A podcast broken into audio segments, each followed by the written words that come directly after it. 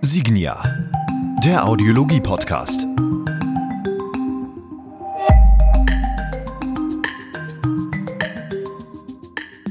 So, und damit hallo und herzlich willkommen zur neuesten Episode des Signia Audiologie Podcasts. Mein Name ist Dennis Prasetio und wie immer bei mir im virtuellen Studio begrüße ich den Leiter Audiologie und Training für Signia Deutschland, Herrn Sascha Haag bei mir. Hi Sascha.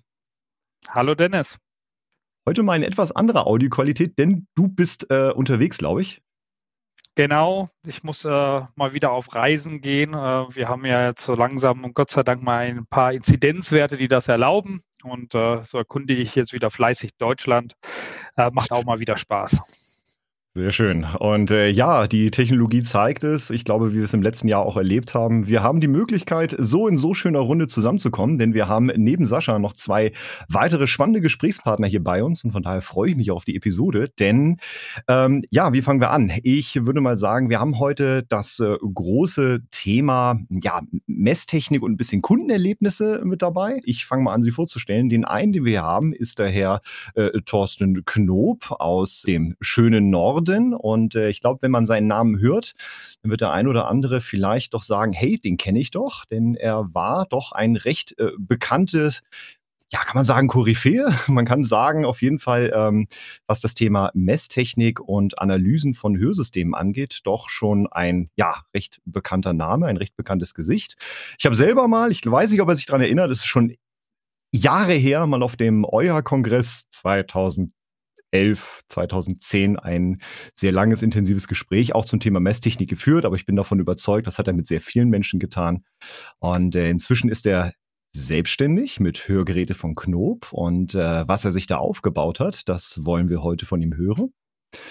Und der zweite Gesprächspartner, das ist der Herr Christoph Schulte von der Firma Natus, auch bekannt als äh, ja ehemals Autometrics. Und äh, er ist unterwegs als Produkttrainer für die ähm, Messanlagen, beziehungsweise was er genau macht und äh, welche Systeme sie vertreiben. Und, äh, das soll er uns heute selber erzählen. Von daher würde ich doch einfach mal sagen, herzlich willkommen, die beiden Herren. Hallo Thorsten, hallo Christoph.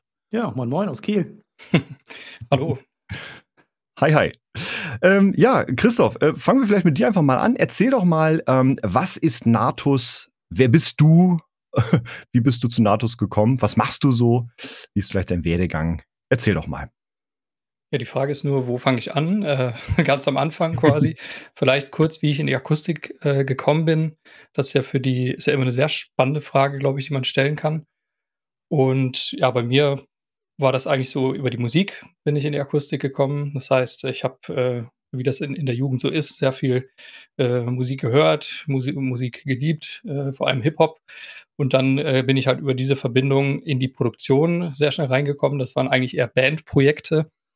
Und am Ende war das dann aber so, dass mir dieses Abmischen, ähm, Aufnehmen von Vocals, Instrumenten und so weiter, dass mir das alles sehr viel näher gelegen hat. Und ja, über die Ausbildung zum Akustiker bin ich dann aber gekommen, weil es damals, glaube ich, so der schlechteste Zeitpunkt war, 2000, also vier bis sechs, um sich irgendwie mit der Musikbranche auseinanderzusetzen, glaube ich, weil mhm, mhm. ja, da ging es ja dann eigentlich nur um das Runterladen von Musik. Das hat, glaube ich, ja jeder von uns getan. Und genau, auf jeden Fall hat mir dann so ungefähr jeder, mit dem ich da zu tun hatte, äh, davon abgeraten, in diese Branche zu gehen. Und dann bin ich über, über diesen Weg, habe ich dann eben nach Alternativen gesucht, die aber auf dem Feld eben lagen also mit der Akustik und bin dann eben in die, ja, in die Ausbildung zur Akustik gekommen.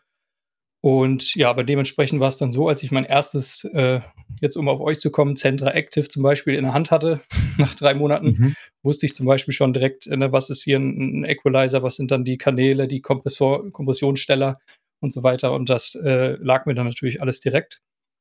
Mhm. Und mhm. von da an, weil ich das dann ganz gut konnte und ich glaube, immer wenn man irgendwie Erfolg am Kunden hat, dann macht das Ganze ja auch Spaß. Und so bin ich dann halt immer ja, von meinem ursprünglichen Plan abge abgekommen und bin dann immer weiter in die Hörakustik äh, äh, abgerutscht, sag ich mal, oder vorgerutscht, je nachdem, wie man das sieht. Ne? So kam es dann halt eben äh, nach der Ausbildung zum Meister und nach einiger Zeit im Fachgeschäft, ja, bin ich dann eben in die, in die Industrie gewechselt. Das war eigentlich auch eher so eine Zufallsentscheidung. Ich glaube, das war damals, ich müsste überlegen, die EuHA 2015. Und das war, das wird er, Mhm. glaube ich, auch gleich erzählen. Das war zufällig das Jahr, wo dann der Thorsten ja schon angekündigt hatte, dass er den Trainerjob bei ähm, damals noch Autometrix eben äh, aufgibt für seine Selbstständigkeit eben. So bin ich dann eben in diesen Job, wo ich dann darauf angesprochen wurde, reingekommen und mache jetzt eben seit, ich glaube, wir hatten gerade noch darüber gesprochen, vor vier Wochen, fünfjähriges. Also beide. Okay. ich Okay. eben als Trainer und er als äh, mit, mit seinem Fachgeschäft. Genau, seitdem tue ich eben rund durch Deutschland, Österreich, Schweiz, ja teilweise auch Dänemark, da aber dann eher an Entwicklungsprojekten ähm, und, und versuche halt die Messtechnik eben nach vorne zu bringen und vor allem die Verwendung äh, der audiologischen Messtechnik, die wir eben anbieten, äh, zu schulen hauptsächlich. Das ist ja mein Aufgabenbereich. Für die ähm, branchenfremden Zuhörer, vielleicht ganz kurz zusammengefasst, was vertreibt ihr? Was macht Natus? Ja, Natus, ähm, genau genommen jetzt Hearing and Balance. Das ist der äh, äh, Bereich, den ich quasi betreue. Also es sind, es ist so, dass die Firma Natus quasi im Neurobereich einen, einen großen Teil hat und dann eben im Hearing and Balance Bereich.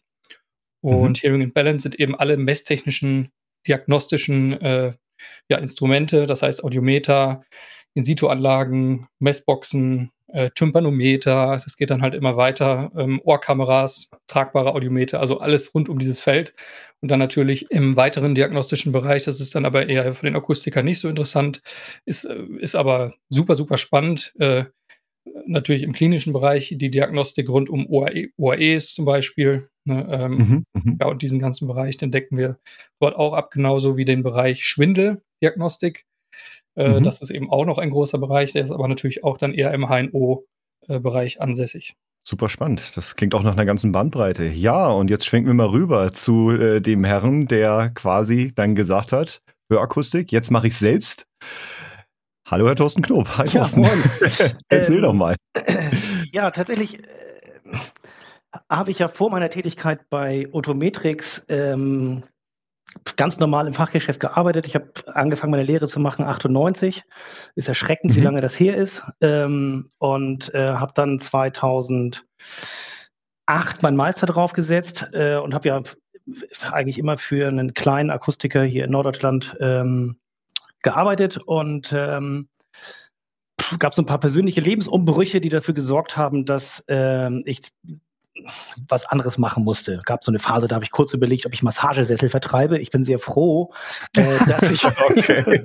ich bin sehr froh, dass ich äh, von meiner Chefin damals darauf äh, hingewiesen wurde, dass das, was ich da mache, eigentlich schon ganz gut ist ähm, und dass ich doch den Meister gemacht habe ähm, und habe mich dann tatsächlich ähm, bei der Firma Resound beworben 2011 um eine Trainertätigkeit äh, für den Bereich Norddeutschland. Ich habe gedacht, pff, guck dir mal die Fachgeschäfte an, kannst ja nur schlauer werden. So und ich habe mich Mhm. damals beworben mit der Aussage, ich kann ähm, ich kann die Otometrix-Messtechnik gut, ich habe mit der ACAM schon gearbeitet, ich hab, äh, bin jemand, der sowieso objektiv auf Hörgeräteeinstellungen guckt und darum kann ich eigentlich jedem Akustiker bei Resound helfen, seine Hörgeräte besser anzupassen.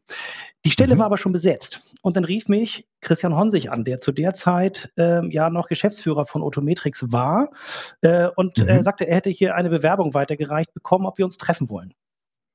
Ich sagte, okay, Okay. klar, ähm, machen wir. Ähm, und so kam es, dass wir ein, ich glaube, es war ein vierstündiges Bewerbungsgespräch in Bad Segeberg ähm, hatten. Wir haben uns zum, zum Essen getroffen und ähm, haben uns eigentlich erstmal nur so audiologisch ausgetauscht, also äh, wie, wie das dann auf einmal so passiert. Und äh, dabei rausgekommen ist, kannst du dir vorstellen, äh, ein Produkttraining für Messtechnik in Deutschland aufzubauen? Ich habe gesagt, ja, ich habe keine Ahnung, was das für mich bedeutet, aber machen wir. Und so bin ich quasi wie die Jungfrau zum Kinde zu einem äh, bundesweiten Außendienst gekommen und habe quasi das, wo mich dann Christoph Schulte beerbt hat, ähm, quasi mit aufgebaut. Also es gab vorher im Bereich der Messtechnik bei Otometrix ähm, eigentlich keinen Fachtrainer oder sowas. Also jeder, der da gearbeitet hat, hat das irgendwie alles sich selber beigebracht. Gab, äh, ich glaube, ein oder zwei, die ähm, eine, eine hörakustische Vorbildung haben, aber der Rest hat zwar Messtechnik vertrieben, aber noch nie ein Hörgerät angepasst. Ähm, Mhm. äh, so im Vertrieb Messtechnik. Und äh, da kam es Ja. natürlich dann super, dass so ein Verrückter wie ich ähm, sich einfach nach vorne hinstellt und ähm, dann zum Glück aus dem Leben plaudern kann. Im Grunde machen wir ja jetzt nichts mhm. anderes. ähm, ja. Und einfach Leute mitzunehmen und zu sagen, guckt euch eure Messtechnik an, ihr habt das gelernt. Wenn ihr den Blickwinkel ein bisschen ändert, könnt ihr noch das und das und das und das auch noch sehen und umsetzen. So, und das war das, was ich im mhm. Grunde fünf Jahre bei Autometrix gelebt habe. Genau. Und äh, ziemlich zeitgleich habe ich meine heutige Frau kennengelernt und ich habe ihr damals schon gesagt, erstes Date, äh, wenn ich groß bin, bin ich selbstständig. Äh, und das hat dann halt eben nochmal fünf Jahre okay. gedauert, bis ich dann groß war äh, und dann ja. die Entscheidung kam zu sagen, okay, ich, ich muss aus diesem bundesweiten Außendienst raus ähm, weil es einfach, ne, jeder, der auf der Straße arbeitet, weiß, wovon ich rede. Ähm, muss einfach, irgendwann kam der Punkt. Und dann mhm. war die mhm. Immobilie frei. Ähm, dann musste ich einen Businessplan schreiben, dann brauchte ich Geld und schwupps war ich selbstständig. Wow. So. Und man muss ja, glaube ich, dazu sagen, wenn man das Konzept kennt jetzt, du hast ja nicht einfach nur ein Hörakustik Fachgeschäft aufgemacht, sondern wenn ich das richtig gesehen habe, tatsächlich, das ist ja fast eine Erlebniswelt mit äh, quasi Café, wenn man ja eintritt, richtig? Richtig. Also jetzt ja. nicht das, was man typisch erwartet. Da wollen wir später auf jeden Fall noch ähm, mehr zu erfahren. Aber vielleicht wenn wir jetzt erstmal das große Oberthema mal Messtechnik haben und ähm, Sascha und ich, wir sind jetzt ja auch eben als Trainer unterwegs, dann ja, Sascha, stellen wir mal, oder frage ich dich einfach mal, wie siehst du denn aktuell so in der Branche das Thema Messtechnik mal so aus deiner Trainerperspektive vertreten? Hm, ja, eine, eine, wie man schon merkt an meinem Zögern, eine nicht so einfache Frage. Mhm. Äh, tatsächlich äh, ist es so, dass äh, wir natürlich von Herstellerseite zur Einstellung der Hörgeräte möglichst eine objektive Einmessung empfehlen. Äh, das hat auch äh, vielerlei Hinsicht eine durchaus Berechtigung, ähm, so dass man auch wirklich einen, einen klaren Verifikationspunkt hat. Und äh, wenn man Hörgeräte dann möglichst auf einen Ausgleich von einem Hörstörung, einer, einer Mangel halt ausrichten möchte, dann muss ich halt zu diesem Punkt irgendwie hinkommen. Und nur das gewährleistet mir eigentlich die Visualisierung und damit auch die Messtechnik, also das reale Messen dann am Ort des Geschehens, wie man so schön sagt. Und ich komme eigentlich gar nicht darum herum. Leider, muss man aber sagen, oder vielleicht auch Gott sei Dank, und da kann man beide Blickwinkel einnehmen, sind die Möglichkeiten heute auch äh, von der Statistik und von der Vorberechnung, die sich dann daraus ergibt, aus dieser Statistik so gut, dass ähm, doch ein Gros der Menschen tatsächlich auch mit solchen Vorberechnungen heute schon sehr, sehr gute Erfolge erzielen und auch zurechtkommen. Insofern ist es äh, tatsächlich mittlerweile schon fast eine ja, vielleicht äh, leicht philosophische Fragestellung, die sich dann daraus ergibt. Äh, was schaffe ich und was kann ich erschaffen ähm, aus dem, wenn ich objektiv äh, messe, äh, an Verbesserung? Und ist dieser Grad, den ich dann schaffe, so hoch, zu dem, was ich schon als Grundzufriedenheit ähm, alternativ erreiche. Und das ist bestimmt eine, eine, äh, Diskussion, wo sich viele einfach erstmal drin ergeben und sagen, ja, dann mache ich eben keine Messtechnik, sondern gehe den einfachen Weg und gehe mit der Grundzufriedenheit schon mal d'accord. Äh, und für mich ist dann bestimmt auch nachher mal interessant äh, zu erfahren von beiden, ähm, wie sie das sehen und ähm, ja, was, was Sie oder wie Sie es auch vor allen Dingen sehen, was Sie für einen Mehrwert dann nochmal draus generieren und schaffen. Ähm, und äh, wir können immer nur daran appellieren, leider von unserer Seite aus, aber ich sehe ja hier auch äh, äh sowohl einen, an dem man, der genau das Gleiche tut und der appelliert äh, und der andere, der es aber, äh, denke ich, lebt. Und äh, vielleicht ist das auch nochmal ganz schön, das so zu hören, ähm, so leicht bisschen als Vorbildcharakter dann in dem Sinne, ähm, dass dort die definitiv Potenziale, und das sagen wir auch immer, verborgen sind, die man durchaus heben kann, wenn man dann mit Messtechnik arbeitet. Aber wie gesagt, es ist leider nicht ein Standard mehr unbedingt in der Hörakustik. Also grundsätzlich herstellerseitig von Hörsystemen die Empfehlung, eine objektive ja. Einmessung zu machen. Deswegen mal äh, Christoph für dich gefragt als äh, Trainer für solche Messtechniken. Wie ist dein Bild im Augenblick? Wie wird das Thema aktuell behandelt? Und vielleicht auch natürlich aus deiner Perspektive, warum ist es vielleicht auch so wichtig, etwas zu messen? Oder kritisch gefragt, warum ist es wichtig zu messen? Und ist das nicht fast etwas, wenn wir das jetzt hören, was Sascha gesagt hat, etwas mal provokant gefragt, was veraltet ist? Ja, die, die Antwort auf diese Frage ist im Grunde ziemlich einfach und die ist auch sehr kurz. Und klar, äh, die Messtechnik ist, glaube ich, so alt wie die Akustik.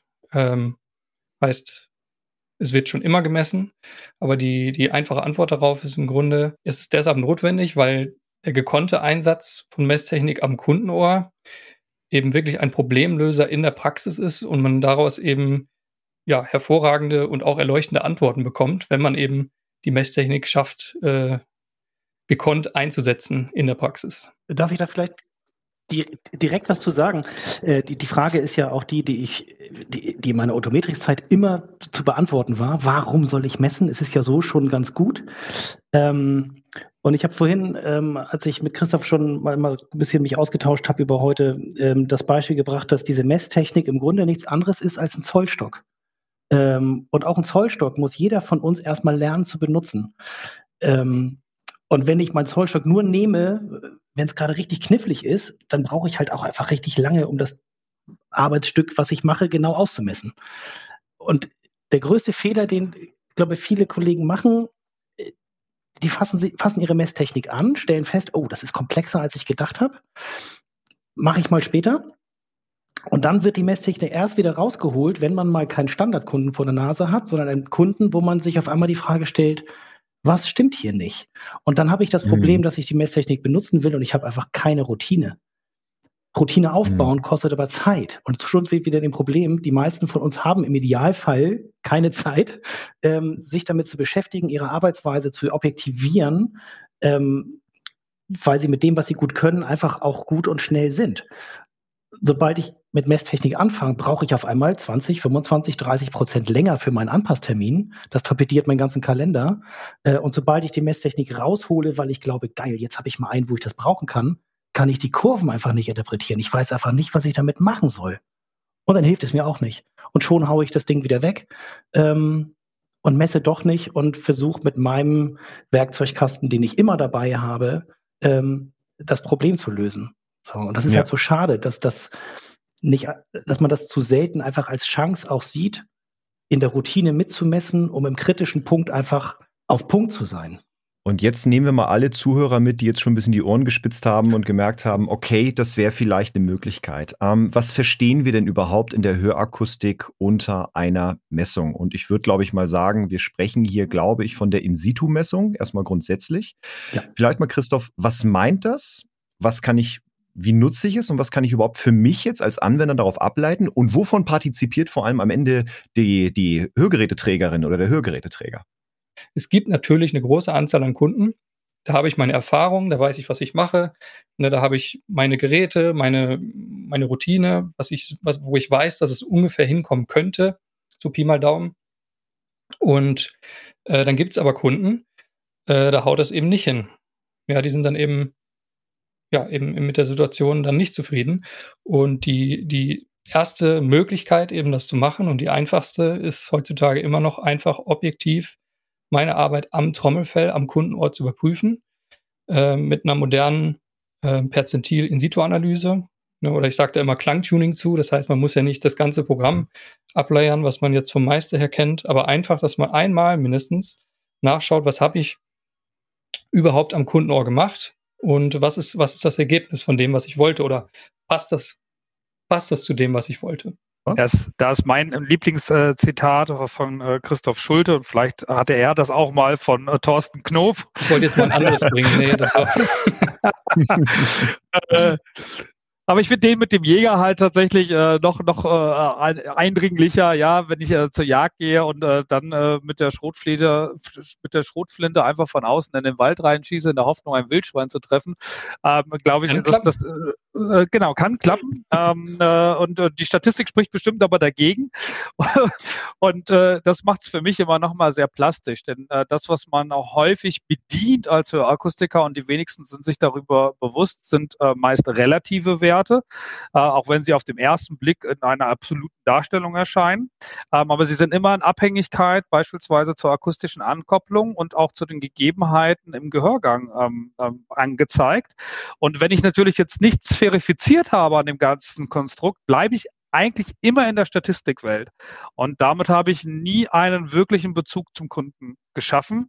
Und ähm, mache dann eigentlich eine Einstellung wirklich nur auf Basis eines Bauchgefühls, was äh, bestimmt jetzt äh, nicht zwingend und äh, ich stelle mir uns vor, jeder Sanitär äh, äh, Facharbeiter, äh, ich weiß gar nicht, äh, Klempner, glaube ich, sagt man noch äh, landläufig dazu, oder aber auch jeder Kfz-Mechaniker würde einfach nur nach seinem Bauchgefühl Sachen reparieren und installieren.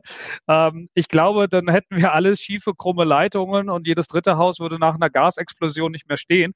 Also ist das, glaube ich, schon etwas, was man dort sehr kritisch auch ja, bewerten muss. Ja, und genau an der Stelle kann ich den Vergleich noch zu Ende bringen. Das hast du eigentlich sehr schön schon gesagt. Äh, es ist eben zu Hause, sage ich mal, wäre das okay, wenn ihr jetzt Leute einladet, wenn wir die, das Bild fortführen und ihr backt was und das gelingt nicht. Ja, das ist nicht schlimm. Dann loben die euch vielleicht noch und sagen, hey, das schmeckt, äh, ne, weil sie euch gern mögen, verraten euch nicht, dass es nicht gut schmeckt oder was auch immer. Aber es ist eben was anderes, wenn ich äh, ein professionelles Hörakustik-Handwerk äh, betreibe als Betrieb ne, mit Meisterpräsenzpflicht und was wir alles haben in der Branche. Äh, und da muss ich einfach, so sehe ich das, einen anderen Anspruch haben. Äh, das ist eben nicht so ungefähr und Pi mal Daumen, dass es halt auch mal hinkommt, sondern dass ich eben die, erstens die Fälle finde, die gar nicht funktionieren und dass ich die Fälle, die grundsätzlich zwar funktionieren, aber dass ich die eben auf ein Level bringe, äh, was besser ist als der Durchschnitt. Ja, und da wäre mhm. das zum Beispiel schon der erste Schritt, wobei das natürlich nur der objektive Teil ist und es gibt natürlich auch immer einen subjektiven äh, Art Messtechnik einzusetzen. Da kann Thorsten aber, glaube ich, auch noch einiges zu erzählen. Ja, Thorsten, ähm, würde mich mal interessieren. Wie würdest du denn jetzt einem absoluten Laien oder sagen wir mal einer Kundin oder einem Kunden erklären, was machst du da jetzt gerade und warum machst du das? Mhm. Ich erkläre meinen Kunden tatsächlich äh, zwei Dinge. Äh, grundsätzlich erkläre ich meinen Kunden immer ihr Gehirn. Also wir reden hier gar nicht über Hörgeräte und wir reden nicht über Farben, Bauform, Größen, sondern am Ende versuche ich den Menschen, die zu mir kommen, erklären, wie eigentlich ihre Sinneswahrnehmung funktioniert. Und da kommt auch das Café mit rein, was ich ja vorne in meinem Laden habe. Also ähm, unser aller Gehirne, egal wer wir sind, ist nichts anderes als ein Vergleicher. Welche Erfahrung habe ich abgespeichert? Welcher Sinnesreiz kommt rein und zu welchem abgespeicherten Erlebnis passt die, dieser Sinnesreiz? So, nehmen wir mhm. meine kleine Leidenschaft neben der Hörakustik Kaffee. Wenn man sich noch nie bewusst gemacht hat, was man für Kaffee trinkt und was der für Geschmack macht, dann weiß jeder, Kaffee ist potenziell kräftig in der Note ähm, und ist irgendwie am Gaumen hinten bitter, kommt er zum Liegen. Und wenn der Kaffee jetzt nicht so gut ist, dann brauche ich drei Stunden später immer noch ein Kaugummi, um diesen äh, Kaffeegeschmack wegzumachen. Dann gibt es Menschen, die kippen da Milch rein und viel Zucker in der Hoffnung, dass es nicht so schlimm ist. Ja? ähm. Wenn ihr zu mir kommt und einen Kaffee trinkt und die Kunden greifen automatisch zum Zucker, sage ich immer, ah, warte mal ganz kurz. Ich weiß, du rufst jetzt nur eine Erfahrung ab. Du trinkst Kaffee immer mit Milch und Zucker, weil du es nie anders gelernt hast und weil du auch aus deiner Geschmacksblase noch nie so richtig rausgekommen bist. Nimm doch bitte einfach nur ein Cappuccino und tu noch kein Zucker rein. Und auf einmal sitzen mhm. hier Menschen und sagen, krass, das schmeckt auf einmal ganz anders. Und mhm. ich habe sie nur angeleitet, hinzuschmecken. Und der Job mhm. des Akustikers ist es ja eigentlich, auch Menschen anzuleiten, wieder hinzuhören. Ne? Wir haben das große Problem, dass, das, dass, das, dass die Hörwahrnehmung, ich möchte behaupten, 60 Prozent, wenn nicht sogar mehr am Tag, einfach nur unbewusst an ist. Die Löffel sind immer auf. Ich habe den ganzen Tag Reize übers Ohr und irgendwas in meinem Gehirn filtert mir die Dinge raus, die wichtig sind. Das kann Sprache sein, das können Geräusche sein, die, die für mich interessant sind und alles andere nehme ich gar nicht wahr. Wenn ich mhm. schlecht höre über zehn Jahre, weiß ich doch aber gar nicht, ob mein Gehirn das nicht hört, weil es der Meinung ist, dass ich das nicht brauche, oder ob es das nicht hört, weil es das nicht kann, weil das Ohr einen Defekt hat. Also muss ich dem Menschen beibringen, was er eigentlich so verpasst.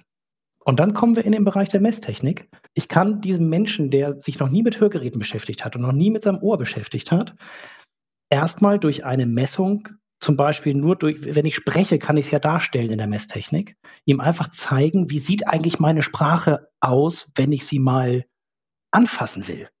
Denn dass Sprache nur ein Geräusch ist, ist ja auch niemandem bewusst. Kann ich aber in der Messtechnik erstmal mit, mit Bildern zeigen. Und die Menschen sind visuelle Wesen, mhm. Bilder erfassen die sofort. Und wenn ich dann zum Beispiel, nachdem ich diese oder während ich spreche und die Messung zu sehen ist, ihn dann den Hörverlust dazu einblende und zeige, welche Sprachinformationen durch den Hörverlust nicht mehr im Gehirn ankommen, habe ich doch schon den allerersten Schritt in der Selbsterkenntnis. Krass, das ist mein Ohr verhindert, dass ich diese Feinheiten in der Sprache hören kann. Und das führt dazu, dass ich in einem Gespräch nachfragen muss. Und schon mhm. ist nicht mehr der Gegenüber schuld, dass er nuschelt, sondern der Finger dreht sich auf einmal zu einem selbst und man merkt, ah, es sind meine Ohren. Und damit habe ich eine andere Erkennbarkeit für den Sinn eines Hörgerätes. Ne? Nicht, weil mein Partner mich zum Akustiker treibt und sagt, du brauchst jetzt ein Hörgerät, weil es mich nervt, dass du immer nachfragst, sondern die Selbsterkenntnis, mein Ohr verhindert, dass ich Informationen bekomme, die müssen wir ausgleichen. Und damit kann ich Messtechnik schon benutzen, einen völlig äh, unausgebildeten Menschen tief mit reinzunehmen in die Hörakustik. Und ich kann ihm auch mhm. sagen, guck, da stehst du heute, da wollen wir hin. Und ich kann ihm auch zeigen, was das Hörgerät macht. Und es passiert immer wieder, dass Kunden in der ersten oder zweiten Hörgeräte sitzen und sagen, du, aber wenn das das Ziel sein soll und das ist jetzt, da fehlt noch was, warum machen wir das nicht drauf? Warum, warum hebst du das nicht an? Also, mhm. sobald die Menschen mhm. dabei sind, und da sind wir beim Erleben, ja, haben lecker Kaffee gekriegt, das Koffein sorgt dafür, dass sie aufmerksam sind, dann kriegen sie neue ja. Kurven zu sehen und sagen mir auf einmal, dass sie da ganz gerne ein bisschen mehr haben wollen, weil das muss doch auf Ziel. Und schon habe ja. ich äh, eine ganz andere Hörgerätanpassung an dem Punkt ermöglicht. Ob der in der nächsten mhm. Woche damit glücklich ist, völlig egal. Aber ich habe ihn mitgenommen. Mhm. Und ich habe ja. ihm mehr gegeben als das, was der Hörgerätehersteller von sich aus kann. Christoph, kann man das quasi zusammenfassen, das, was Thorsten sagt? Vor allem dieses Sichtbarmachen, was kommt eigentlich an am Ohr? Dass das ja. eigentlich schon ein Prozess ist, den, den die Kundinnen und Kunden mit an Bord holen in die eigene Versorgung? Ja, ich glaube, er hat da ähm, einen ganz wichtigen Punkt oder den zweiten wichtigsten Punkt äh, angesprochen, was eben Messtechnik für mich tun kann, weil es ist ja einmal die tatsächliche Hörqualität. Das ist ja was ähm, jeder auch erstmal für sich begreifen muss. Und ich kann das immer nur empfehlen, das einfach mal auszuprobieren, dass wirklich bei gekonnter Benutzung eines solchen Werkzeugs, dass ich also ein Hörsystem ähm, am Ohr eben in situ überprüfe und schaue, ist die Verstärkung korrekt auf beiden Seiten? Habe ich vielleicht Resonanzfrequenzen drin? Habe ich einen ausgeglichenen Klang? Ist das ne, gerade bei so modernen Hörsystemen, das sage ich auch mal, wie ihr die jetzt zum Beispiel auf den Markt gebracht habt, habt, aber auch vergleichbaren Systemen, da habe ich halt wirklich die Möglichkeit, einen saugeilen Klang einzustellen über solche Werkzeuge. Na, einmal eben objektiv oder auch subjektiv über eine moderne äh, Skalierung. Beide Wege sind möglich. Und das heißt, der erste Teil ist wirklich die bessere Qualität, die ist tatsächlich da. Und gleichzeitig, das ist was, das, was Thorsten gerade, ähm, glaube ich, auch stark angesprochen hat, dass ich auch noch diesen psychologischen Teil habe. Äh, ich habe das immer in meinen Workshops. Ich weiß nicht, ob ich das schon mal erzählt habe. Es gibt ja so eine Studie, ich müsste gerade nachschauen, wer exakt äh, sie durchgeführt hat im, im, Hearing Review, aber die benutze ich sehr, sehr, sehr gerne, ähm, wo man in Amerika wurde das gemacht, äh, professionell quasi Pseudogruppen getestet hat. Also so kann man sich vorstellen, so ähnlich wie Placebo bei Medikamenten. Das heißt, man mhm. hat äh, eine gewisse Anzahl, ich glaube 279 insgesamt, ähm, an Hörgeräteträgern, die neu versorgt wurden, die hat man geteilt. Oder, äh, nee, nicht, nicht, nicht geteilt, Entschuldigung, man hat sie gedrittelt. Und man hat aber es sind nur zwei davon relevant. Man hat eine Gruppe äh, wirklich tatsächlich REM nachjustiert, also hat das verbessert im Klang. Der mhm. zweiten Gruppe hat man quasi nur das gemacht, was Thorsten gerade so angerissen hat, ihn mitgenommen auf die Reise, hat es erklärt, was wird hier gemessen, was machen wir eigentlich, wofür ist das da, was ist der In-Situ-Schlauch etc. Also hat er wirklich sehr, sehr fein rein und, und hat das quasi auch alles gemessen, aber jetzt kommt's, man hat eben nichts nachverbessert, also man hat es einfach so gelassen, wie der First Fit war. Und die dritte mhm. Gruppe, das war ein tatsächlicher First Fit. Also da hat man einfach gesagt, so, wir haben das jetzt erstellt für Sie und ähm, ja, probieren Sie es einfach mal aus. Und hat man die im, An im, im, Anschluss hat man die dann Fragebögen ausfüllen lassen über die Qualität und über die, vor allem die Professionalität, die wahrgenommene Professionalität des Akustikers. Das waren dann so Punktebögen von 1 bis 10. Und dabei mhm. ist dann rausgekommen, witzigerweise, dass der Abstand von der Gruppe, die eben nur gefirst fitted wurde, zu mhm. der Pseudo-REM-Gruppe, die ja, wo man im Endeffekt ja nichts gemacht hat, außer die eben mitgenommen hat und das alles erklärt hat. Das war ein riesiger Unterschied in der, in der Statistik. Ähm, und der war fast ähnlich, nicht, nicht ganz exakt, aber ähm, auf einem ähnlichen Level wie das der tatsächlichen REM-Gruppe. Also das heißt, da gab es auch noch einen Unterschied, aber der war geringer. Ja, was ich damit sagen will, ist, dass auch die Erfahrung des Ganzen, diese Ausstrahlung von Professionalität extrem wichtig ist. Und ähm, es gibt Akustiker, die sehen nur diesen Teil und glauben vielleicht nur unterbewusst für sich selber, dass das tatsächlich einen Qualitätssprung macht. Ja, die machen dann nur dieses, was wir mal auf den Markt gebracht haben mit Visible Speech oder ich weiß nicht, ob man das noch kennt. Das war ein eigenes Produkt sogar von uns, wo es nur um diese Demonstration von sowas ging. Und dann gibt es eben die Gruppe, die wissen, dass beides zusammen funktioniert. Und das ist, glaube ich, immer ideal, wenn man wirklich weiß, ich kann A, tatsächlich die Qualität verbessern und B, ich nehme halt, äh, wird ja ganz oft gemacht, den Kunden eben auf diese besagte Reise mit und habe dadurch einfach mehr Überzeugung und mehr, ja, mehr Standing am Kunden. Und ja, ich glaube, wenn ich das dann bei Thorsten mit so einem das alles erlebe und dann noch mit so einem Kaffee verbinde. Nach Feierabend kriegt man den, das wollte mhm. ich übrigens noch anmerken gerade, äh, wenn man nach Feierabend hingeht, kriegt man den übrigens auch mit Gin. Weil ich weiß nicht, machst du das noch? so, Habe ich dann mal gekriegt, wusste ich gar nicht, dass es ja. geht. Und äh, dann ist das natürlich ein tolles Gesamtpaket. Ja, also wenn ich das so erlebe. Also Gin und Kaffee kann man hervorragend kombinieren übrigens, aber das ist ein, äh, ein eigenes Themenfeld. okay. Also ja, wichtig ist ja. jetzt tatsächlich, dass ähm, die, ähm, die Aussage, die Christoph jetzt getroffen hat, die ist ja richtig dass in dieser Studie herausgekommen ist, dass die, die messen und nichts machen, genauso gut sind wie die, die messen und was machen, was nicht heißen soll, dass die, die messen, nichts mehr machen sollen. Also bitte, mhm. wenn ihr schon messt, dann ändert auch was. Ähm, das und, benutze ich ähm, immer als Pointe. Ne? Ich sage ja. dann halt immer, wenn ihr schon nicht wisst, was ihr da macht, dann macht es trotzdem, weil, ja. Ja, aber genau. das ist natürlich nur. ja. Das vielleicht mal so an die, als Frage vielleicht an äh, dich, Thorsten. Warum ist es vielleicht auch wichtig, gewisse Kundenerlebnisse zu schaffen oder was verstehst du unter einer Customer Journey? Vielleicht aus der Historie heraus, du bist ja auch schon länger dabei. Wie haben sich vielleicht auch Kundenansprüche verändert in der Hörakustik? Also gehe ich jetzt nur rein und bekomme ein Hörgerät ans Ohr und lege die Verordnung auf den Tisch und bin danach zufrieden und gehe? Oder erwarten die Menschen heute was anderes? Und wie kam deine Idee mit dem Hörkaffee zustande? Okay. Äh, dafür haben wir nicht die Zeit. ähm, okay. Also die Idee mit dem Hörcafé ist mir tatsächlich gekommen. Äh, ich bin ja neben meiner Tätigkeit als Akustiker auch noch leidenschaftlicher Pfadfinder.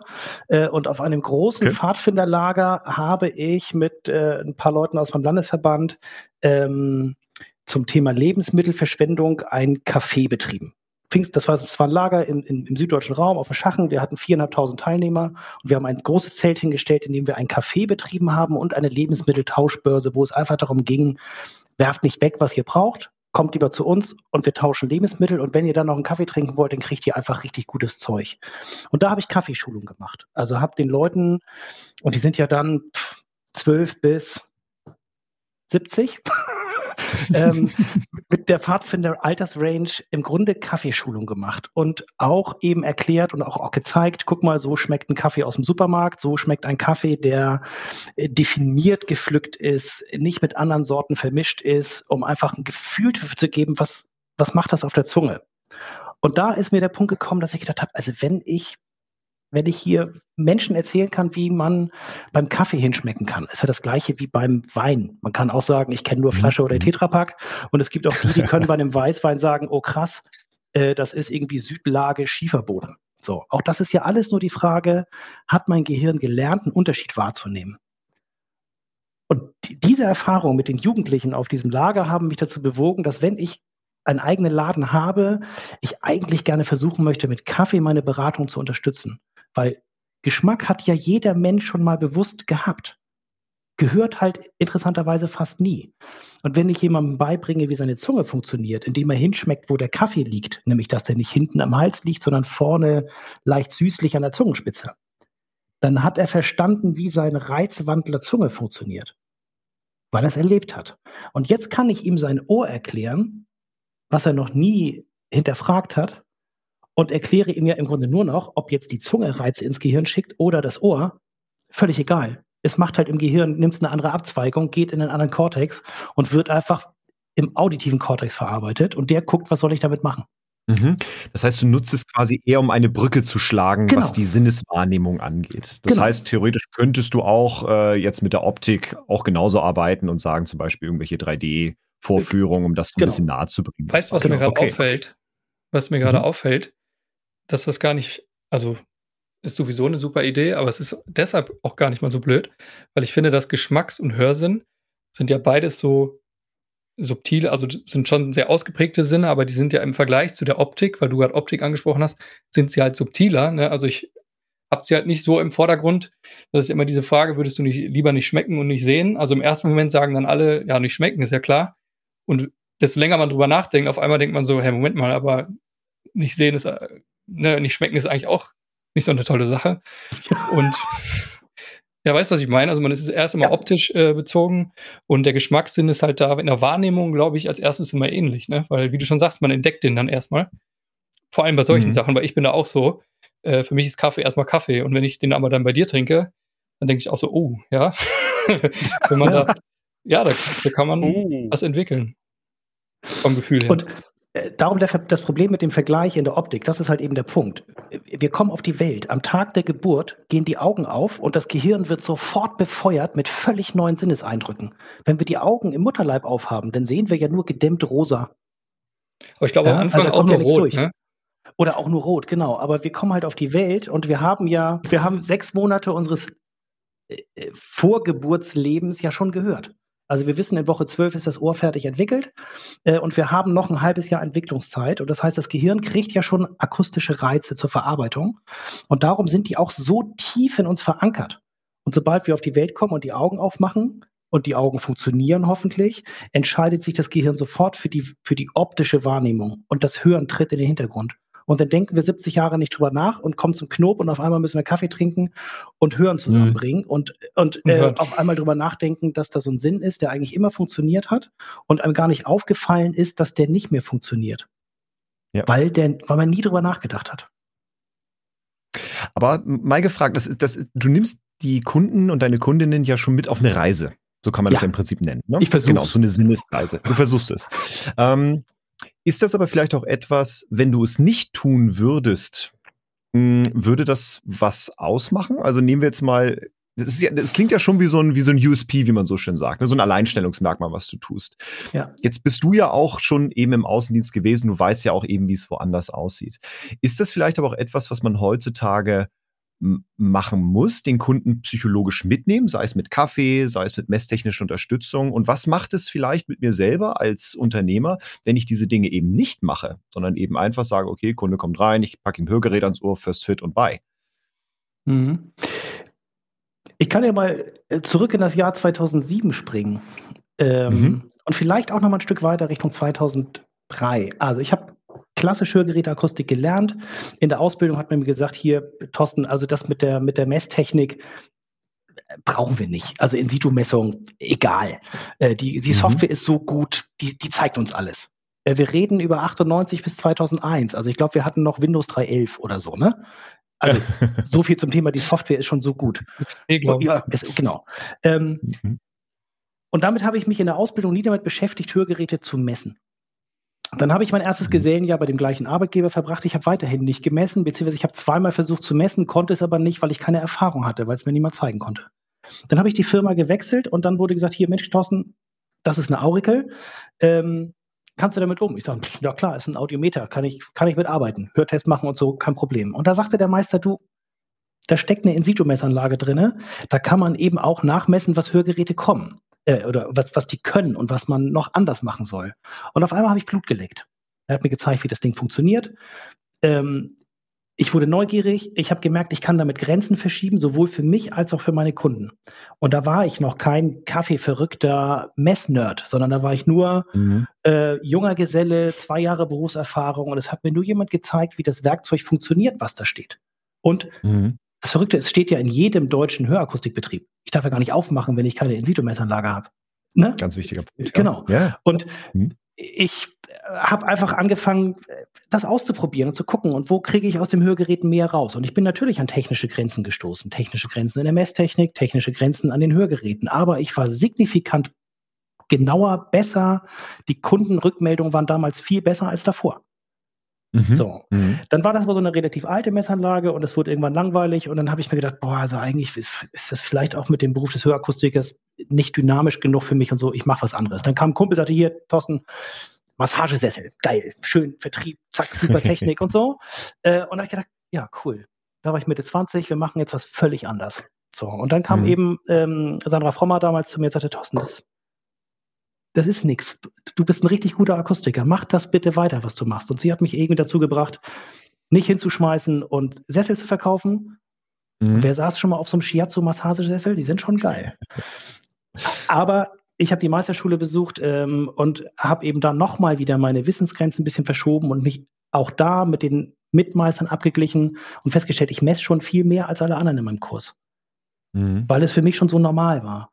Und dann kam irgendwann die Visible Speech, von der äh, Christoph kurz gesprochen hat, also äh, die dynamische Darstellung von Sprache im Gehörgang durch Messkurven, wo ich anfangen konnte, meine Kunden mitzunehmen in dem, in dem Punkt, was passiert da. Wir waren so ein bisschen weg aus der reinen Messkurve, wir waren hin in dynamischer Sprache ähm, und ich konnte wieder viel mehr sehen. Und ich habe auch gemerkt, dass die Kunden viel mehr inhaltlich verstehen. Also auch der Grund, heute ein Café zu haben und Leute auf eine Reise mitzunehmen, ist ja auch im Grunde über zehn Jahre langsam gewachsen, weil man gemerkt hat, wenn man die Menschen mitnimmt, sind die viel näher dabei und haben auch eine viel größere Eigenverantwortung ähm, für sich, wofür entscheide ich mich hier, für welches Hörgerät, für welche Verstärkung. Ähm, das hat auf einmal viel mehr, viel mehr Substanz und für beide Seiten. Mhm. Also der Kunde ist doch auch viel sicherer in seiner Entscheidung, gebe ich 1000 Euro aus oder 3000 Euro, wenn er, mhm. wenn ihm gezeigt wird, was wir für 3000 Euro mehr können in der Hörgerätetechnik.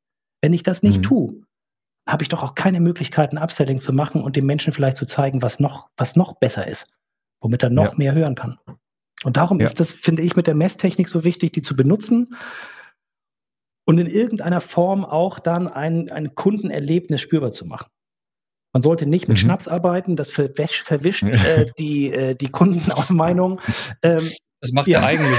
Er tut immer in den Kaffee genau. den Gin und so macht er die genau. Kaffee Journey, äh, die, die Gin Journey. Genau. Die Gin Journey. Ja, die Gin Aber Journey. Die Leute dabei ja. zu haben und ich, ich, ich kann ja nur von mir auf andere schließen. Wenn ich ein Produkt kaufen will oder ein Produkt kaufen muss, von dem ich wenig Ahnung habe und ich habe einen Verkäufer, der mich mitnimmt, der mich ein bisschen begeistern kann, der mir ein bisschen mehr Hintergrundwissen vermitteln kann, ähm, bei dem bin ich viel eher bereit, auch weiter zuzuhören und mich vielleicht auch für ein besseres Produkt zu entscheiden, weil es nicht nur seinem mhm. Geldbeutel gut tut, sondern weil ich merke, ich kann damit geiler verstehen im Fall der mhm. Hörgeräte.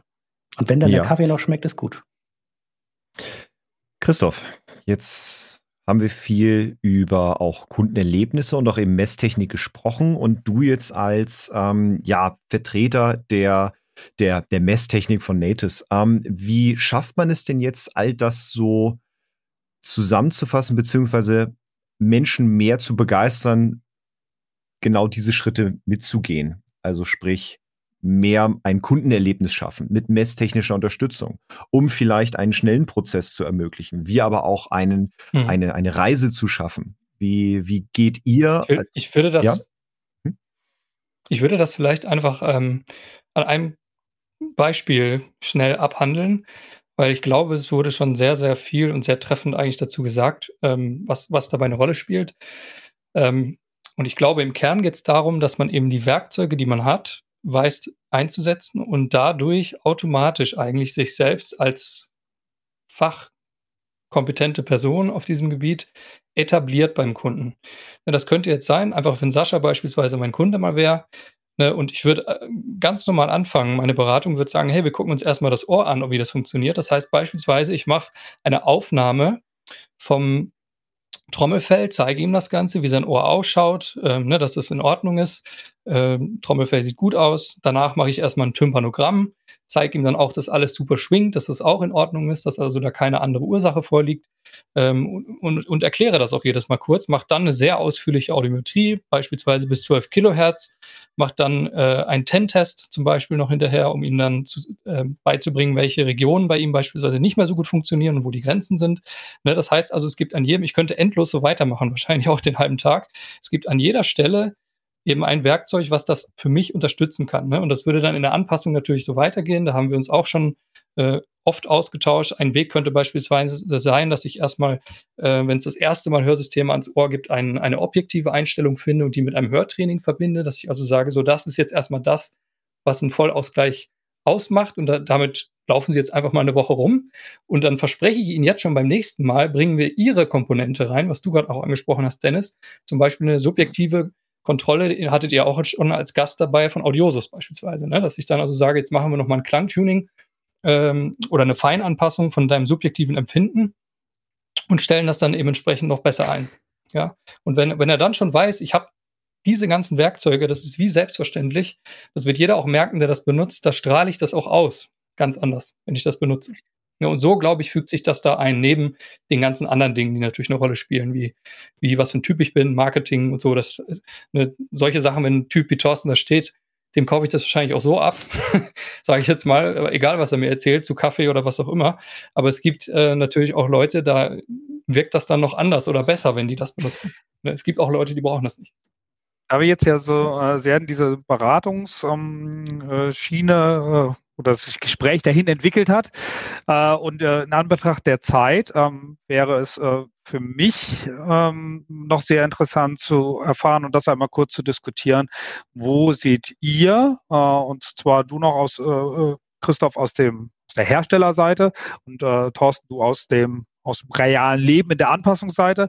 Wo seht ihr dieses Thema dann Messtechnik, vielleicht Einbezug mit in die Beratung in fünf bis zehn Jahren? Ähm, das wäre für mich mal interessant äh, äh, von euch zu hören. Also glaubt ihr, dass ähm, äh, dann sehr wahrscheinlich wird es Kaffee immer noch geben, also das, äh, davon gehe ich jetzt mal aus. Aber glaubt ihr, dass eure Abläufe sich äh, trotz alledem ähm, äh, nochmal ändern werden und, und auch wenn ja, wie? Oder äh, seid ihr der Meinung, eigentlich ähm, die Messtechnik, wie du es so schön sagtest, Christoph, gibt es seit äh, Anbeginn der, der Hörgeräte und, und die wird es auch genau in der gleichen Form noch in fünf bis zehn Jahren geben und deswegen wird sich da eigentlich nichts ändern und die Arbeitsweise auch nicht. Wie ist denn eure Meinung dazu? Ja, ich fange einfach mal an. Äh, ich muss nur nicht ganz so langfristig denken wie Thorsten. ähm, aber äh, ja, ich, ich sag mal so, ähm, ich denke, das wird es immer weitergeben, aber natürlich werden wir viel Innovation erleben. Beispielsweise habt äh, beispielsweise selbst dieses angestaubte Thema in Anführungsstrichen In-situ-Anpassung hat ja gerade auch bei euch über dieses IMC2-Feature, wo wir auch schon gemeinsam Workshops zu abgehalten haben, äh, wenn ihr euch noch erinnert, ist jetzt schon ein bisschen länger her, auf, auf äh, ja, da live ja nicht mehr möglich ist. Aber ähm, ja, solche Sachen wird es immer geben, dass man das noch weiter optimiert und das wird ja, ich glaube schon, solange man eben zu einem Handwerker geht, der das eben nicht nur schätzt, wie wir jetzt schon öfter besprochen haben, brauche ich eben auch solche Werkzeuge und die werden sich dann weiterentwickeln. Und wenn wir jetzt nochmal auf die individuelle Anpassung zum Beispiel kommen, äh, ne, unser allerneuestes Produkt beweist das ja, das ist ja der Otoscan. Ich weiß nicht, ob wir da auch noch hinkommen. Mhm. Äh, da, ich meine, was abgefahren, das gibt es ja gar nicht, mit Laser und Kamera im Ohr eben da eine hochpräzise Abformung zu erstellen. Ähm, ja, von, von dem Kunden oder einen 3D-Scan in Echtzeit. Ich meine, ist auch cool, ne? Da darfst du gleich noch mehr kurz wird, zu erzählen. Wird, wird immer kommen. Fall, ja. Ja, und mhm. äh, vielleicht gehe ich dann mal den Weg des, des, des Ausblicks in die Zukunft. ähm, denn tatsächlich hat Christoph ja recht, mich betrifft das natürlich massiv. Ähm, wir sehen ja grundsätzlich seit ein seit zwei Jahren wird es immer mehr, ähm, dass so der Bereich Teleaudiologie und auch das Absetzen von Hörgeräten im Online-Sektor ähm, immer mehr ein Thema wird. Und Sascha, du hast es ja auch schon gesagt, es gibt natürlich die Kunden, die wollen das quick and dirty. Die wollen einfach möglichst schnell ihr Hörgerät haben und in den Situationen, wo sie schlecht hören, das Ding reinnehmen, besser verstehen. Wenn sie damit fertig sind, nehmen sie es wieder raus. Die Leute kaufen bestimmt in einem Online-Shop in den Niederlanden ihr Signia-Hörgerät. Ähm, und das ist auch okay. Ähm, weil der Markt ist da und äh, ne, das sind Gesetze des Marktes, der Kunde will das, es wird jemand geben, der es verkauft, bumm, fertig. Da kommen wir auch langfristig nicht drum rum. Die Frage ist, wie entwickelt sich durch das Tragen von Hörgeräten der, das Kundenbedürfnis mittel- oder langfristig? Also ist das Hörgerät, was ich in drei Online-Sitzungen ähm, eingestellt bekomme, in der Lage, meine individuelle Hörsituation ähm, wirklich auszugleichen? Oder ist es nur eine schlecht klingende Krücke? Kommt er zu mir und bezahlt mehr Geld, weil er kauft es nicht online, sondern er ist bei mir, er kriegt eine maßgefertigte Otoplastik, ob die jetzt mit dem Otoscan gescannt und dann gedruckt ist oder in der Hand fertig, gefertigt ist, an der Stelle gar nicht, gar nicht wichtig, aber zumindest eine maßgefertigte Ankopplung an den Gehörgang mit einer durch eine In-Situ-Messung verifizierte und mit ähm, einem individuellen Lautheitsabgleich via Audiosus feingeschliffenem äh, Sounddesign, ähm, das sind einfach zwei himmelweite Unterschiede. Habe ich ein Hörgerät, was tendenziell hohl und hallig und leicht zischig klingt? Das ist das, was ich für deutlich weniger Geld online in drei Sitzungen kriegen kann. Oder habe ich das gleiche Produkt mit signifikant mehr Aufwand für beide Seiten. Ich habe ja auch Aufwand. So ist ja nicht mhm. so, als wenn ich keinen Aufwand damit hätte. Mhm. Äh, aber der Kunde mhm. muss eben auch bereit sein, einen gewissen Zeitaufwand zu bringen, kommt dann aber mit dem gleichen Hörgerät viel weiter und kann auf einmal auf äh, Veranstaltungen in großen, halligen Räumen mit 100 durcheinander quatschenden Leuten doch verstehen. Denn es geht ja. Mhm. Ich muss nur aus dem Gerät rausholen, was möglich ist. Ähm, und da sehe ich einfach Teleaudiologie komplett an der Grenze. Das kann die einfach nicht leisten. Und mhm. ich sehe auch den, den, den Hörakustiker an der Grenze seiner Möglichkeiten, wenn er eben nicht anfängt, irgendwie seine Anpassung zu verifizieren.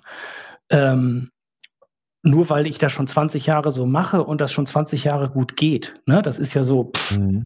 solange mhm. der Kunde von sich aus kommt und mit dem zufrieden ist, was ich ihm gebe, habe ich ja auch erstmal keinen Grund, mich zu verändern. Mhm mein persönlicher Anspruch an meinen Beruf ist das eben nicht seit vielen Jahren, sondern ich denke so, ich, ich will Grenzen verschieben und das kann ich nur als Audiologe und das kann ich nur unter Nutzung von Messtechnik und Lautheitsabgleich, weil sonst weiß ja niemand in der beteiligten Runde, was Phase ist. Ja, vielleicht noch kurz dazu, ähm, um das Thema dann vielleicht auch äh, bezüglich den Kunden abzuschließen und ähm, auch das Thema Messtechnik. Also wie nehme ich Leute mit? Wie erreicht ihr denn eure Kunden? Vielleicht mal Christoph aus der B2B-Sicht. Wie organisiert ihr das, was ihr macht? Also wie erreicht ihr überhaupt die Menschen mit Messtechnik und sagt, ne, also wir haben vorhin schon gehört, es gehört zur Grundausstattung, aber wie bringe ich denn die Menschen dazu oder die, die, die Branche dazu zu sagen, hey, du hast das da und jetzt zeige ich mhm. euch mal, wie man es macht. Wie geht ihr davor? Ja, ich denke, ähm, der, der wichtigste Baustein ist auch das, was äh, Thorsten, du ja dann auch begründet hast, eben die, die Sache äh, fortzubilden ne, oder dass ich überhaupt Fortbildung in dem Bereich eben anbiete.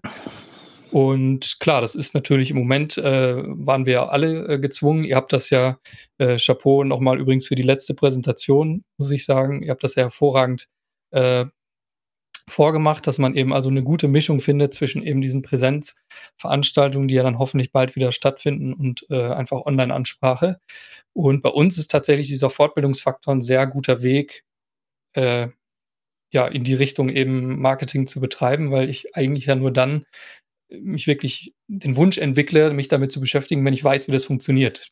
Ja, und wenn ich sehe, dass es eigentlich auch gar kein, dass es gar nicht so schwierig ist. Klar, wir lernen die Grundzüge alle äh, in der Ausbildung mit dem Meister, aber da ist es dann eben auch so, dass vielleicht auf der einen oder anderen das überladen wirkt und äh, wenn man dann erstmal sieht, wie einfach es aber in der Praxis sein kann, dann ist das immer eine richtige Art der Ansprache, denke ich. Ja. Mhm. Super. Und natürlich die Vorzüge, die ich für meine für meine Endkunden habe. Da haben wir jetzt auch schon oft genug. Das ist, glaube ich, auch für uns immer der größte Treiber, dass wir sagen, hey, Leute, wenn ihr das habt und das nutzt und das auch einsetzt, dann habt ihr einen Vorteil für ja. eure Kunden. Ja. Thorsten, wie erreichst du Kunden? Wie nimmst du Menschen mit? Ja, tatsächlich ganz klassisch Zeitungsanzeigen. damit okay. ich neue Kunden in mein Geschäft bekomme. Jetzt haben wir natürlich, ne, Corona mhm. sorgt dafür, dass ich seit einem Jahr mein Café zu habe. In der mhm. Vergangenheit, also ne, ich bin ja jetzt ähm, fünf Jahre dabei, vier Jahre davon hatte ich ein Café. Äh, und es gab immer wieder Situationen, dass Kunden im Café standen und gesagt haben, hä, wieso, ich bin doch beim Akustiker. Genauso wie mhm. Kunden mit einem Rezept in den Laden kommen und sagen, äh, wo muss ich denn hier zum Akustiker? Und irritiert sind, dass sie im Café stehen ähm, ja. über diese Connect. Man könnte auch nur einen Kaffee bei dir ja, trinken, genau. richtig? Genau. Also ich habe fünf Tische, da sind Plätze, du kannst also wirklich nur zu mir kommen. Es gibt auch keinen Kuchen, kein nix. Wer sich einen Kuchen mitbringt, kriegt von mir einen Teller und eine Gabel. Ja, das hat, das hat äh, noch andere tiefgehende Gründe, warum äh, wir nichts zu essen machen. Ähm, und es ist ja sehr gut genutzt worden. Also wir haben bis Januar, Februar letzten Jahres ähm, teilweise äh, an den Vormittagen keinen Platz mehr frei gehabt in meinem Laden und es waren alles Kaffeekunden. Und das ist natürlich für mich auch ein riesen Marketing-Thema. Also mhm. Leute, die bei mir mhm. sitzen und mich kennenlernen können, während ich ein bisschen was über Kaffee erzähle, weil sie den bei mir trinken, ähm, würden, wenn sie mal eine Frage zum Ohr haben, auch zu mir kommen. Oder Ja. schicken ihre Eltern, weil die sagen, Mensch, hier, ich war da so einen geilen Kaffee trinken. Äh, und der hat Ja. auch noch Ahnung vom Hören. Ich glaube, da muss man, da würde ich meine Eltern mal hinschicken. Äh, ist für mich Mhm. eben tatsächlich auch ein Marketinggedanke. Ansonsten bin ich tatsächlich klassisch Printmedien, Werber. Ich mache relativ wenig online. Äh, Ja. Wobei da die Frage ist, werde ich abgehängt? Puh, keine Ahnung, müssen wir sehen. Aber es ist spannend, weil du hast damit ja quasi eine zweite Säule für dich, die ja auch sich rumspricht und Ja. dich ein Stück weit äh, trägt, natürlich, ja. Und ich glaube, äh, Sascha, du hast es auch schon in der Vergangenheit äh, ein paar Mal gesagt. Ich glaube, wenn wir da, das vielleicht so als Fazit daraus, ähm, in die Position kommen zu sagen, ähm, wir sind nicht nur der Anbieter für das schlechte Hören, sondern generell der Haus, das Haus für das Hören und Ja. vielleicht auch eben mir andere Möglichkeiten aufbaue, nicht nur eben für Schwierigkeiten, sondern vielleicht auch, wie wir es in anderen Folgen hatten, mit Thema messtechnische Unterstützung, aber auch mit In-Ear-Monitoring, mit einem 3D-Scanner für das Ohr, um zum Beispiel ja nicht nur Hörsysteme, aber auch Gehörschutz und andere Dinge damit anzufertigen. Ich glaube, wenn man all diese Tools nutzt, dann äh, kann man sich, glaube ich, für die Zukunft, wie wir schon ein paar Mal gesagt haben, die Werkzeuge sind da, aber man kann sich dann, glaube ich, für die Zukunft damit auch gut ausrüsten. Ja? Ja. Ja, vielen Dank. Ich würde mal auf die, ich schaue gerade mal auf die Uhr. Ich glaube, wir haben ein äh, spannendes, ausführliches Gespräch zu vielen Bereichen jetzt, glaube ich, äh, ja, äh, gehabt. Ähm, von daher würde ich so langsam zum Ende kommen, aber bevor wir es ganz abschließen, habt ihr es vielleicht schon mitbekommen. Äh, ganz am Ende unserer jeden Episode dürfen unsere Gäste immer spannende weitere Gesprächspartnerinnen oder Gesprächspartner für unser Format äh, nominieren oder einfach mal vorschlagen. Von daher gebe ich euch ganz kurz einen Moment oder ähm, dann könnt ihr mir mal sagen, wen würdet ihr denn mal für unseren Podcast vielleicht mal vorschlagen für ein Gespräch? Oder Sascha wollte gerade noch was sagen. Ja, genau. Christoph, äh, nochmal an dich die Einladung, das Thema ähm, Ohrscan und äh, 3D-Scan. Äh, das werden wir gerne nochmal in einer separaten Sitzung behandeln. Das äh, konnten wir heute natürlich aufgrund der Zeit nicht thematisieren. Nichtsdestotrotz äh, haben wir uns das schon intern mal vermerkt als ähm, zwei Jahre ähm, Earscan digital. Was ist daraus geworden zur Pandemiezeit? Man hat ja jetzt doch nichts mehr davon gehört. Ja. Äh, und das aufzuarbeiten, äh, da steht auf jeden Fall die Einladung nochmal von unserer Seite, das in Zukunft nochmal mit reinzunehmen. Gut, aber wen würdet ihr nominieren? Jetzt habe ich euch unterbrochen. Ja, wir haben vorhin schon mal so ein bisschen drüber nachgedacht und äh, wen, wen wir fragen würden. Und ich habe gedacht, und das ist ja gerade auch nochmal durchgekommen, äh, das Thema Fortbildung ist einfach ein Riesending. So, und wir müssen im Grunde als Akustiker alle am Ball bleiben und auch bereit sein, für Fortbildung Geld zu bezahlen. Das ist, da sind wir leider in der Branche, die das gewohnt ist, dass Hersteller Fortbildung machen und es nichts kostet. Ähm, ich könnte mir gut vorstellen, ähm, sowohl Thomas Bögelein als auch Beate Gromke als ähm, Häuptlinge unserer äh, ja, größeren Fortbildungsverbände EuH und FTH vielleicht in einem ähnlichen Interview einfach mal zusammenzuschmeißen und mal zu gucken, wo geht, wo geht die Fortbildungslandschaft äh, in unserer Branche hin, weil ich glaube, da liegt für den Akustiker auch ganz viel Potenzial in der Weiterbildung, ähm, wo man dann auch immer wieder mal solche Inputs wie Messtechnik sich auch einfach wieder abholen kann. Ähm, Mhm. Das wäre so mein, mein Vorschlag. Ich könnte mir vorstellen, dass es Menschen interessiert. okay, ist notiert. Christoph? Ja, ich habe mich da einfach mal angeschlossen, weil wie gesagt, wir haben uns da vorhin schon zu ausgetauscht, wen wir vorschlagen könnten. Und ja, ich denke, das ist ja heute auch durchgekommen, vor allem was dort halt äh, stattfindet. Wir haben ja beide äh, zufällig jetzt auch diese Landestagung teilgenommen. Ich glaube, du auch, Dennis, ne? Ja, ja. Äh, mit einem Vortrag. Und, und das ist ja immer das Mhm. Schöne äh, dort. Ich habe ja, glaube ich, zum vierten Mal auch teilgenommen, dass es immer sehr, ein sehr buntes Programm ist. Ne? Da ist ja alles eigentlich dabei. Von, von Ja. der Messtechnik zur, zur Psychologie, zu Ver Verkaufen. Ne? Also da sind ja wirklich sehr, sehr viele Mhm. Themen. Und ich denke, ja, da kann man, und gerade was ich auch spannend fand, sie haben es aus dem Stand, äh, kann ich mich noch genau erinnern, war ja eigentlich alles auch als Präsenzveranstaltung klassisch, wie es halt immer gemacht wurde, geplant. Und da hat man das, äh, finde ich, sehr gut geschafft, das eben auch äh, digital umzusetzen. Hm. Und das fand Hm. ich auch bemerkenswert, dass man das in so kurzer Zeit dann eben hinbekommt. Ich denke, da kriegt man spannende Inputs auf jeden Fall. Ja. Ja. Genau, ich muss ganz kurz einen Namen korrigieren. Bögelein ist natürlich äh, völlig falsch. Der gute Mann heißt natürlich Andreas Bögel. Bögelein ist ja äh, Kollege von euch. Äh, da ist mir äh, quasi sch schwer was äh, auf der Zunge verrutscht. Ich brauche dringend. Wäre jetzt gar nicht aufgefallen. Ich habe das gar nicht mitgekriegt. Ja, aber alle, die das hören. Ich hatte mich schon gefragt, ob es zwei Thomas Bögelein gibt. Ja. Das wäre sehr zufällig, dass es in derselben Branche zwei Namensgleichheiten gibt. Genau. Aber der CFO von äh, Signia Deutschland ist tatsächlich jetzt nicht hier. Und, äh, genau, war auch ganz kurz unsicher, ob tatsächlich nicht. Geschäftsführer von Audioservice, äh, der ist jetzt nicht. Äh War jetzt mir auch ganz unsicher, ob der Thomas äh, äh, sich ja. auch über das Thema Fortbildung intensiv für die Branche einsetzt. Aber ich kann ihn, wir können ihn ja mal fragen. Genau, Nein, also auf jeden Fall der, der Andreas Bögel. Ich habe gehört, er ist ein exzellenter Marketingleiter auf jeden Fall. Ja, das, sowas munkelt man. Andreas Bögel, super, habe ich aufgeschrieben. Ja. Meine Sehr Herren, vielen, vielen Dank für das Gespräch und diesen Austausch. Ich glaube, wir haben mal ein äh, spannendes Gespräch zum Thema Wozu Messtechnik? Wie mache ich Dinge sichtbar und warum mache ich sie sichtbar? Und vor allem, wie kann ich äh, Kunden auch mitnehmen und äh, wie rüste ich mich für die Zukunft als äh, Unternehmerin, als Unternehmer? Und was können auch die Zuhörerinnen oder Zuhörer, die vielleicht selber an der Entscheidung stehen, sich mit einem Hörsystem versorgen zu lassen? Ähm, was kann man eventuell beim Hörakustiker erwarten, wie zum Beispiel bei Herrn Thorsten Knob in Kiel.